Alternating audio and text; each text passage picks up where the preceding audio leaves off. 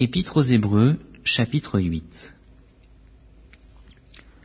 Le point capital de ce qui vient d'être dit, c'est que nous avons un tel souverain sacrificateur qui s'est assis à la droite du trône de la majesté divine dans les cieux, comme ministre du sanctuaire et du véritable tabernacle, qui a été dressé par le Seigneur et non par un homme.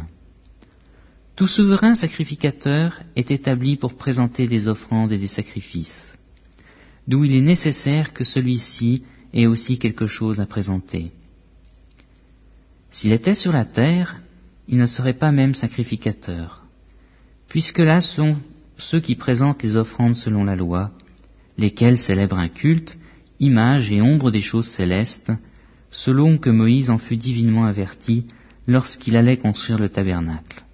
Aie soin, lui fut-il dit, de faire tout d'après le modèle qui t'a été montré sur la montagne. Mais maintenant, il a obtenu un ministère d'autant supérieur qu'il est le médiateur d'une alliance plus excellente, qui a été établie sur des meilleures promesses. En effet, si la première alliance avait été sans défaut, il n'aurait pas été question de la remplacer par une seconde. Car c'est avec l'expression d'un blâme que le Seigneur dit à Israël, Voici, les jours viennent, dit le Seigneur, où je ferai avec la maison d'Israël et la maison de Juda une alliance nouvelle.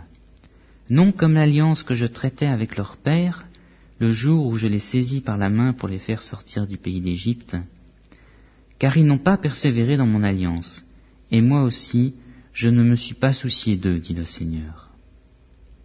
Mais voici l'alliance que je ferai avec la maison d'Israël, ces jours-là, dit le Seigneur.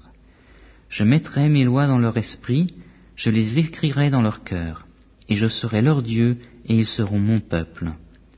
Aucun n'enseignera plus son concitoyen, ni aucun son frère, en disant Connais le Seigneur. Car tous me connaîtront, depuis le plus petit jusqu'au plus grand d'entre eux parce que je pardonnerai leurs iniquités et que je ne me souviendrai plus de leurs péchés.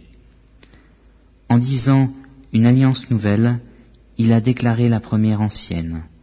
Or, ce qui est ancien, ce qui a vieilli, est près de disparaître.